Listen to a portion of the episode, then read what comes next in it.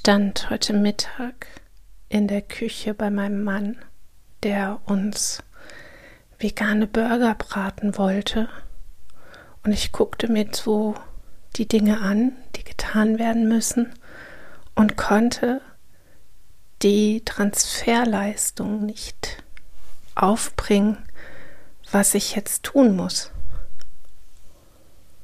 Ich stand also in dieser Küche und mir liefen die Tränen runter, weil ich überfordert war. Überfordert von einer Sache, die mir sonst nicht schwer fällt. Ich bin so richtig tief in der Depression, glaube ich. Und ich ähm, möchte das hier mitteilen, weil ich glaube, dass es vielen Menschen manchmal so geht. Und dieses Gefühl, ich müsste doch nur, dann stimmt einfach nicht. Denn ich müsste mal nur, klappt schon nicht.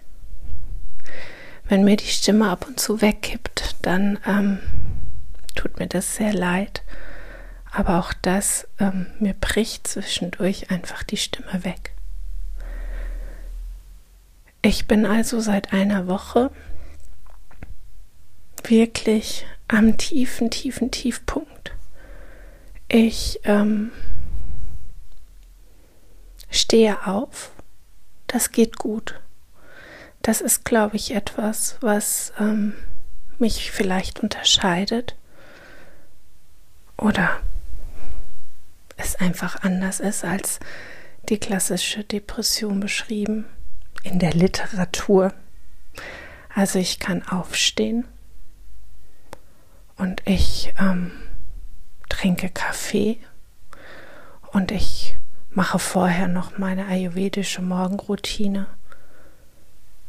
Ähm, das heißt, ich ziehe Öl fünf Minuten, mache meine Zunge sauber mit einem Zungenschaber putze dann erst die Zähne, falls es jemanden interessiert. Und ich schaffe es, Kaffee zu trinken und dann merke ich, dass jetzt der Part dran ist, mit den Hunden rauszugehen und dann weine ich schon das erste Mal, weil klar ist, ich werde nicht rausgehen können. Und so weine ich mich durch den Tag und merke einfach, dass ich auch viele Dinge einfach nicht bewerkstelligen kann. Und ich habe heute gedacht, das ist wie so ein Seeleninfarkt und habe das dann gegoogelt, das Wort, und es hat wohl Rüdiger Dahlke in irgendeinem Buch schon als Titel gehabt. Ich habe dieses Buch nie gelesen und ich weiß nicht, worum es geht. Also ich habe es da nicht geklaut, sondern mir ist das Wort eingefallen und ich habe es dann gegoogelt. Aber ich habe so einen wirklichen Seeleninfarkt. Ich bin völlig leer es tut mir weh. Mir tut so vieles weh. Ich war letzte Woche bei meiner Therapeutin und ich bin so froh, dass ich sie habe. Und habe versucht, dann nochmal bei meiner Psychiaterin einen Termin zu bekommen. Und dann haben die mir den Termin gegeben Ende Oktober.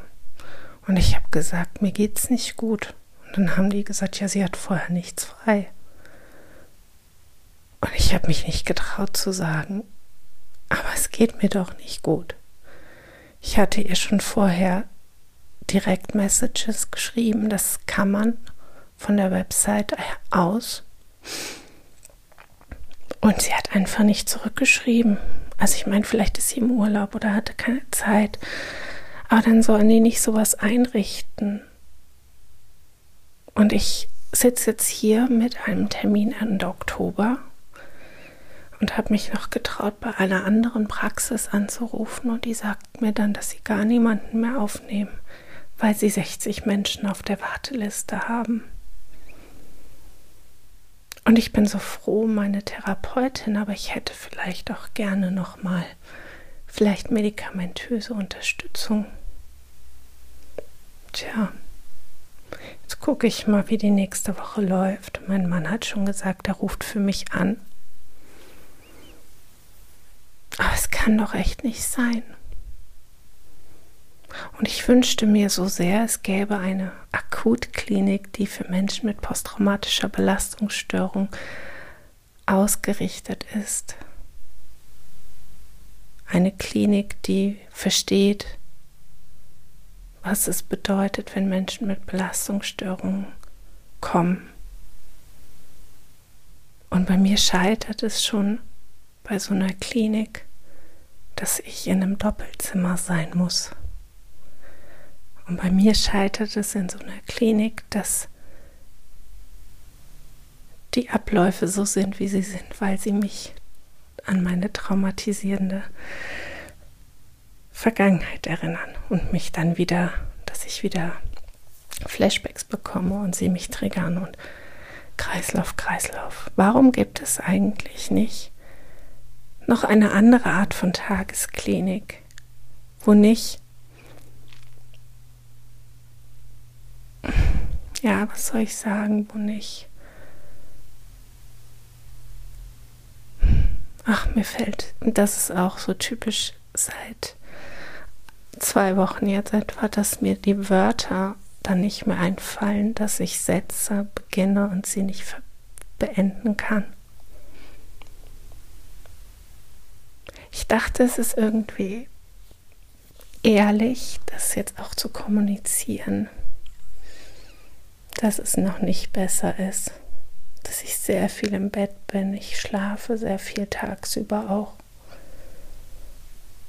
Eine Freundin von mir hat mir empfohlen, Hörbücher zu hören. Das habe ich jetzt angefangen. Das ist ja wirklich gut.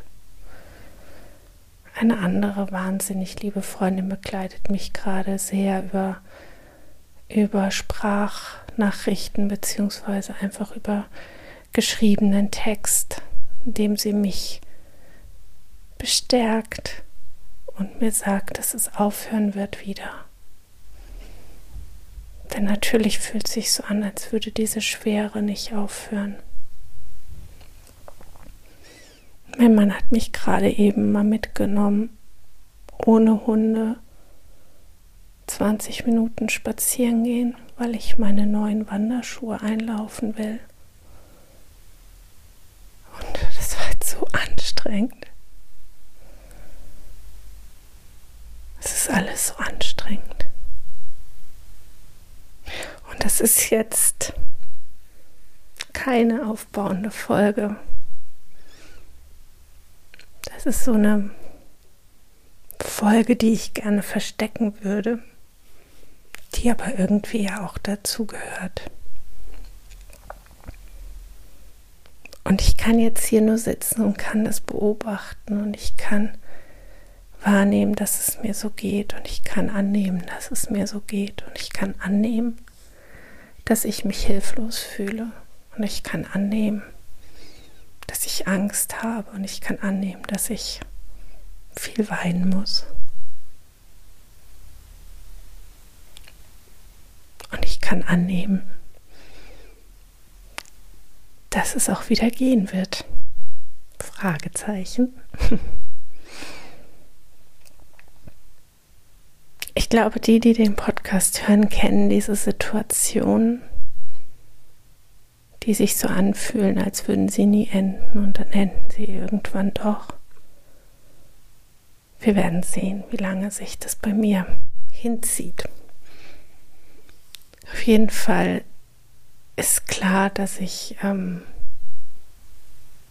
keine Termine wahrnehmen werde, dass ich offiziell krank bin.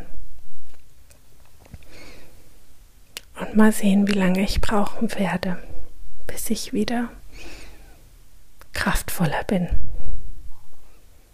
Aloha und Namaste.